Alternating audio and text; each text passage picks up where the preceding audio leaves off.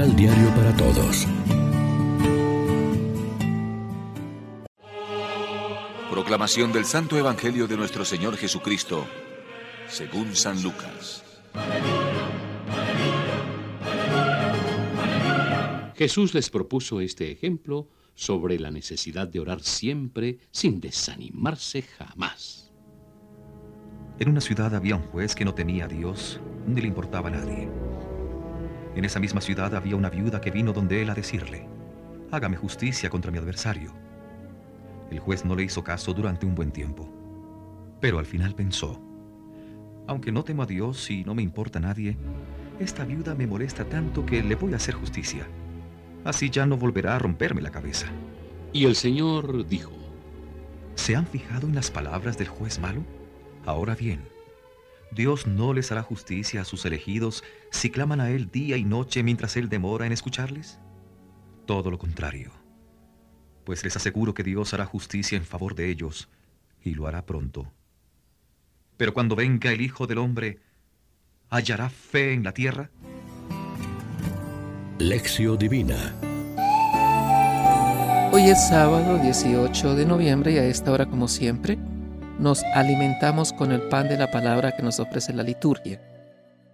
El éxodo de los israelitas fue una poderosa figura del definitivo éxodo, la muerte y resurrección de Jesús, su paso a través de la muerte a la nueva existencia, guiando como nuevo Moisés al pueblo de los salvados, esta lectura nos dispone para la celebración del domingo y nos ayuda a refrescar nuestra admiración por las maravillas que ha obrado Dios. Nunca será suficiente nuestra gratitud y nuestros cantos de alegría. ¿Se podría decir de nosotros alguna vez viéndonos cantar alabanzas pascuales que retosamos como potros y triscamos como corderos? o más bien estamos apagados sin dejar traslucir la suerte que tenemos al ser pueblo liberado por Jesús. Si la salida de Egipto fue el acontecimiento decisivo para Israel, para nosotros lo es y con mayor motivo la Pascua de Jesús, que continuamente nos comunica en sus sacramentos y en la celebración de cada domingo, y sobre todo del triduo pascual cada año.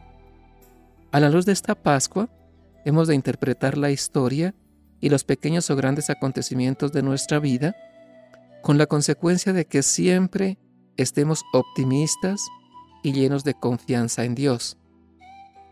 A ver si nos dejamos contagiar el entusiasmo del Salmo y con instrumentos o a viva voz expresamos nuestra alabanza a Dios.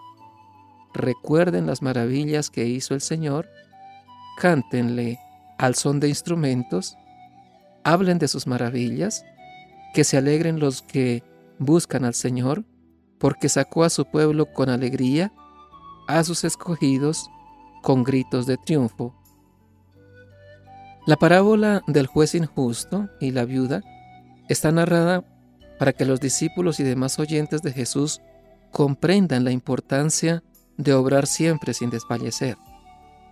La viuda representa a la población desprotegida e indefensa que a diario se ve vulnerada en sus derechos y que en medio de esa angustia y de esa aflicción clama a Dios, el único que puede hacer justicia. Pues frente a la injusticia de los poderosos, a los humildes y sencillos no nos queda más esperanza que encomendarnos al Padre misericordioso, que está presto a escuchar y consolar. Reflexionemos.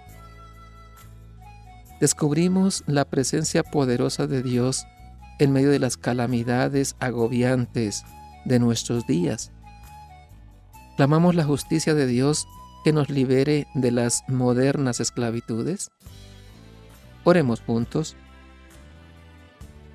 Enséñanos a orar, Padre bueno. Enséñanos a ser constantes sin ser intensos ni fastidiosos. Enséñanos a pedirte como un niño que mira a su madre. Enséñanos a repetirte cuáles son nuestros cansancios nuestras frustraciones y deseos. Que nuestra oración, Señor, sea continua y confiada. Amén. María, Reina de los Apóstoles, ruega por nosotros.